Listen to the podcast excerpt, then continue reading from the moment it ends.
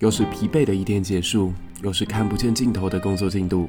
这个时候，你需要一点故事来当成解忧小物。小至个人的情感，大至国家的发展，历史不断在影响着我们做决策以及判断。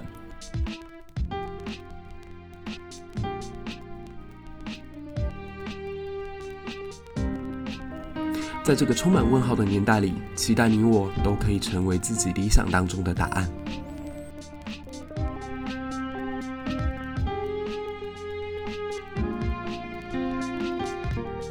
立刻加入我的脸书粉丝专业以及 Instagram，与我们有更多的互动与交流吧！不要忘了到 Apple Podcast 跟五颗星的推荐加评论，也期待你能给我一杯咖啡当成小小的赞助。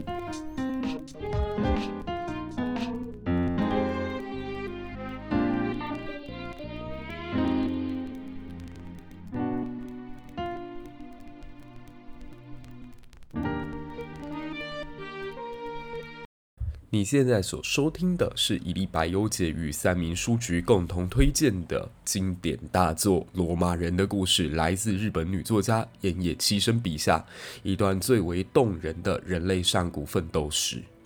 上一集我们提到了波西战争，其实波斯选择入侵的时间点是非常巧妙的，当时正值在整个帝国最为鼎盛的时代，皇帝为大流士一世。大流士一直担心希腊的民主政体以及他强大的经济实力可能会对于他帝国的西疆地区产生动摇，对整个波斯未来的发展并不是特别的乐见。再加上波斯人一直认为自己是神明在人间的代言人，是万王之王。那既然如此，他就有权利也有义务征服在他所看到的每一块土地。我们可以知道的是，波斯在此前就已经征服了埃及这片传说当中被神明最为祝福的地方，也曾经把军队推向了当时世界的尽头——印度。所以这回对于征服整个希腊，它是采取非常有节奏的步骤。第一步，离间本来就心不齐的希腊城邦们。他先攻破了在爱奥尼亚地区非常重要的尤比亚城邦，然后把这座城市里头所有的居民都贩卖为奴隶，借此来打击雅典以及其他城邦对抗波斯的决心。雅典听闻消息之后感到非常震惊，立刻写出求援信，请求斯巴达必须派军队来援助。但这封祈求却完全被斯巴达人无视，可能对于斯巴达人来讲。同样跟我意识形态不一样，帝国形态的波斯，或许比起雅典还更像是自己人。雅典在知道斯巴达不会派兵援助的状况之下，在人数极为劣势的呃困厄当中，他们挑出了一支一万人的重装兵步兵团，并由一位将军叫米泰亚德。率领他们前往了决定命运的马拉松平原。那毫无防备的雅典城也希望能够透过自己的海军拱卫附近的海域。那米泰亚德一开始看到波斯军队在人数上比起雅典还要来的优势的时候，他为了减少损伤，所以希望能够把战线拉到与敌军等长，然后将精锐的部队安置在左右两端。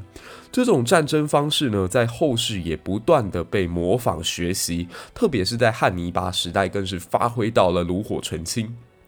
这种战术方法，你可以看见，他是希望透过战线的等长，避免自己的军队在任何一步当中被对手给打散。那雅典的做法很简单，我在两翼中间摆下最精锐的士兵，我透过两翼打击对方的左右两边。如果真的撑住了，打下来了，就可以跟自己的中军形成包围的态势，或者是一个半月形状，慢慢的把敌军给吃掉。那这样的作战方式，你必须得说，也沿用到了现在的选举概念，这就是所谓的侧翼。侧翼的价值在于，它在正面战场上或许不是敌人主要冲锋攻击的目标，但一旦敌人忽略了它，它可以从左右两翼包围，最终形成一个半月形的口袋，一口一口慢慢的把敌军吃掉。那或许大家会好奇，为什么半月形状或所谓的侧翼战法这么的成功呢？主要还是与古代作战的时候攻击输出有关。古代无论是近程的攻击还是远程的攻击，主要以弓箭以及刀枪这些冷兵器为主。那如何让这个刀枪以及其他的弓箭发挥最大的杀伤力？那就是在它的输出范围。如果现在是一字长蛇阵摆开，那么彼此受敌的面积都是一个面向，你的攻击输出也就只有一个面向。可如果你能形成半月包围之势，你就可以从左中右三方进行合围。如果更幸运点，你将敌军的阵型打穿，你绕到敌军的背后，那就可以成为四面包围的态势。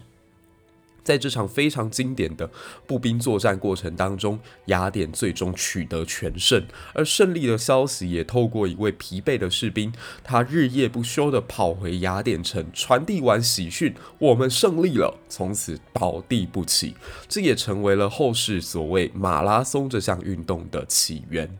在这场号称波西战争第一场最为经典的马拉松平原上，雅典只总共损失了一百九十二名士兵，而波斯在这里则付出了万余具的尸体。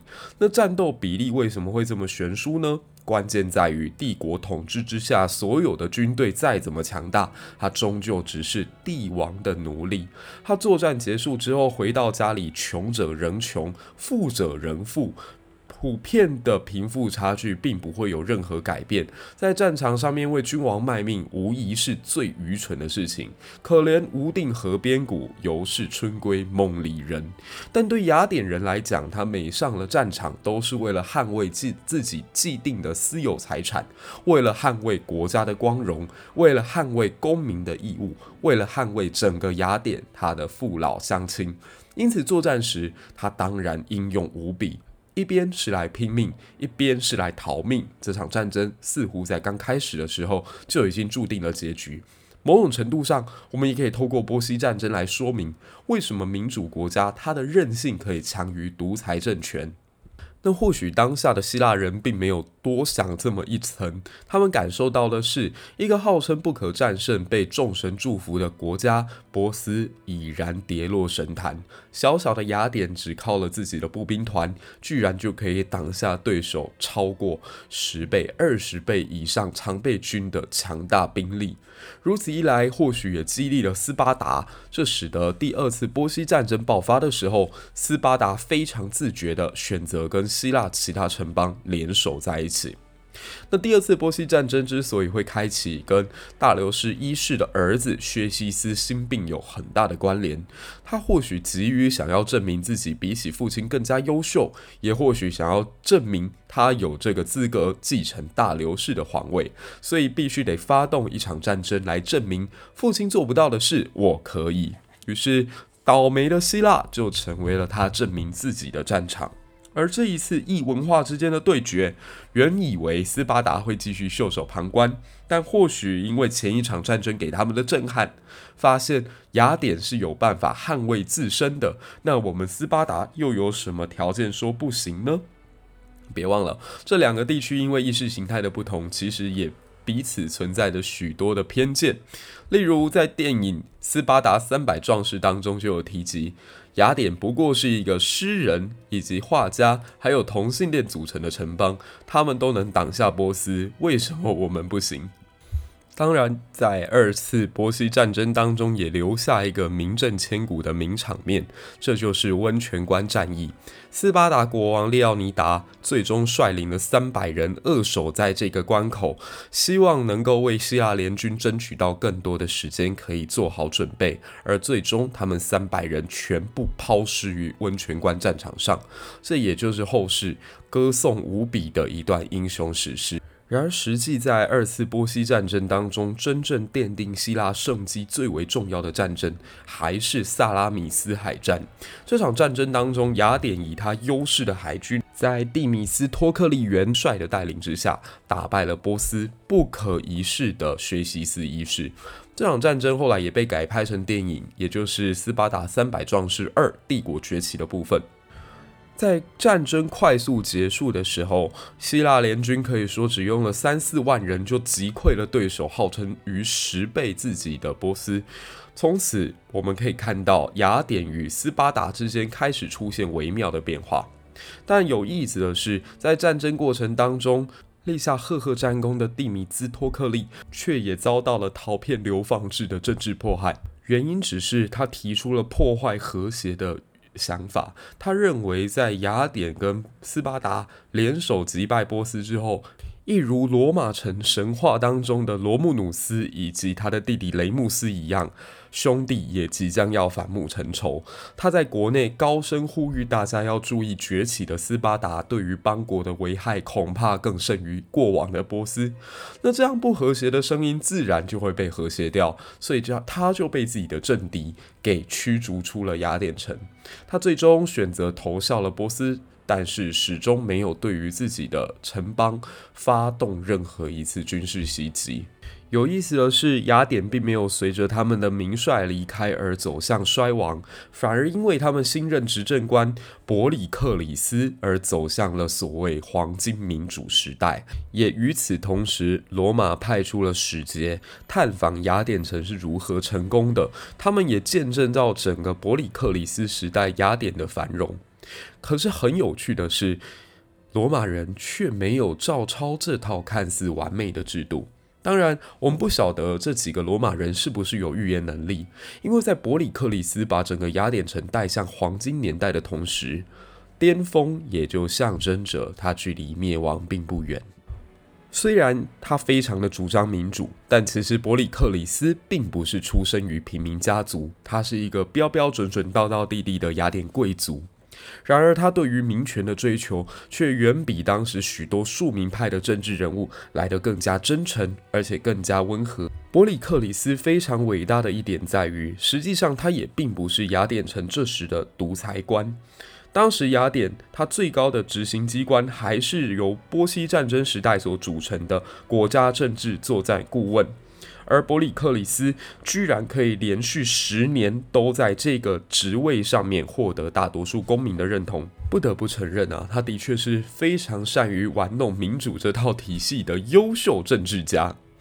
他当时也注意到了，国家如果在未来，在波西战争结束之后，还要面对来自斯巴达的挑战，那么经济的能量应该是他对付军国主义崛起最好的武器。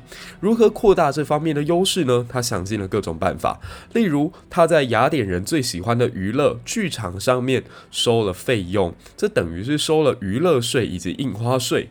而另一方面，他也想要重修雅典的卫城。卫城体系在波西战争当中，因为遭到严重的破坏。诶，这有一个细节，刚刚我们其实没有说到。在二次波斯战争爆发的时候，波斯人选择从北方的马其顿入侵整个希腊半岛。那雅典发现自己如果坚守在城市当中，没有办法挡得住三十万摧枯拉朽的大军，所以选择放弃了雅典城，甚至燃烧城中许多有价值的建物以及财产。这可以说是在雅典时代第二次。除了多利安人入侵之外，最大最大的一场浩劫，而这个浩劫也可以说是希腊实践了所谓坚壁清野战略的一次实验。那在这一的实验当中，雅典卫城几乎报销，所以伯里克里斯希望能够重建这个防御系统。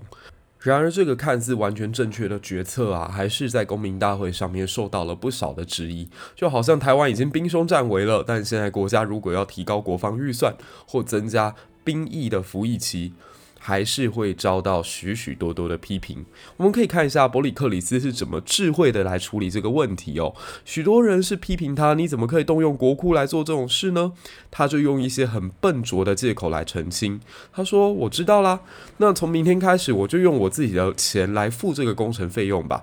可是啊。”巴特农神殿前面必须要树立我的雕像，这样可以吧？钱我出，然后要树立一个雕像在那里，让大家知道这钱是谁出的。这样你们有没有意见呢？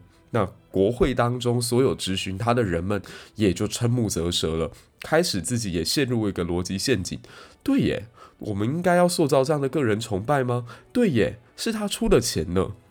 那这个时候反而让彼此又有一个新的谈话空间。伯里克里斯就这么巧妙地主导了国会的舆论以及人民对他的观感。可这边出现了一个非常奇怪的悖论，就是在民主时代里头，真的适合有这样子的巨人出现吗？人民一旦相信了巨人的存在，他们内心当中也会开始期待他是完美无瑕的。有没有发现，这就跟民主体制的初衷开始背道而驰？我们可以这样讲：伯里克里斯虽然是伟大的雅典人。他让雅典变伟大了，但同时他也让雅典人变脆弱了。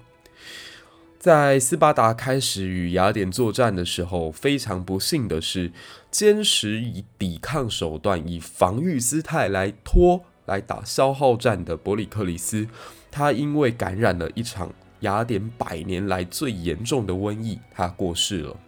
此后的雅典人乱得像是无头苍蝇一般，不断地选出极为平庸愚蠢的人来当他们的领导。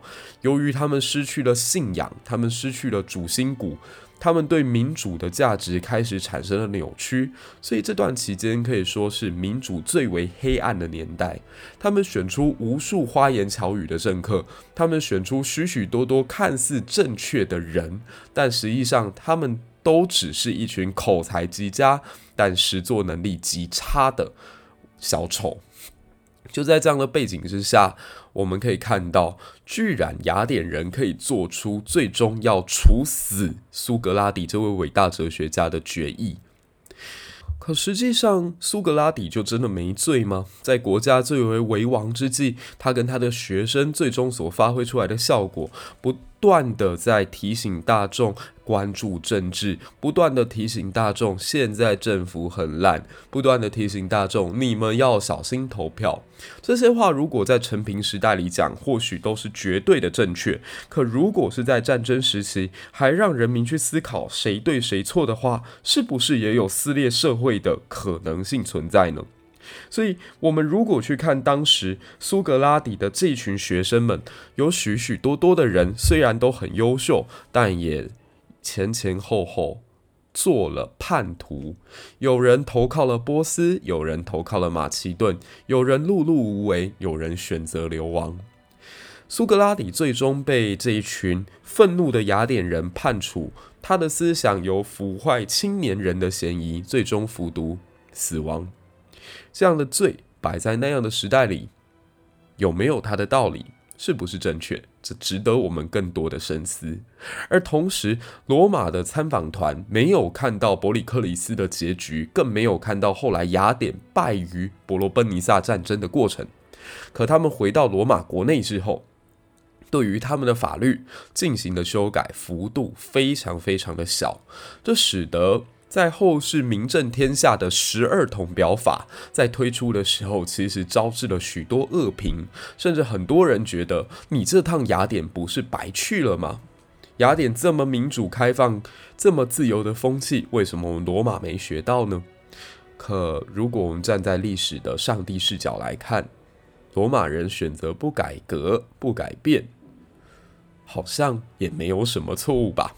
历史就是这么的有趣，我们下一集再聊。那罗马他如何巩固了他自己？现在看到学习的对象，无论是斯巴达、雅典还是波斯，都已经像是巨人般倒下。那从此之后，他似乎要有一个觉悟了：这世上没有巨人，而我就是巨人。下集我们再继续跟大家带来最精彩的罗马人的故事。如果喜欢我们节目的话，不要忘了到 Apple Podcast 给五颗星的推荐加评论。如果想要购买这套书，现在可以透过节目的连结，在全网获得最低价的优惠七折，入手这一套精彩的战火下的辉煌罗马人的故事。期待下一集与你相遇，我们再见。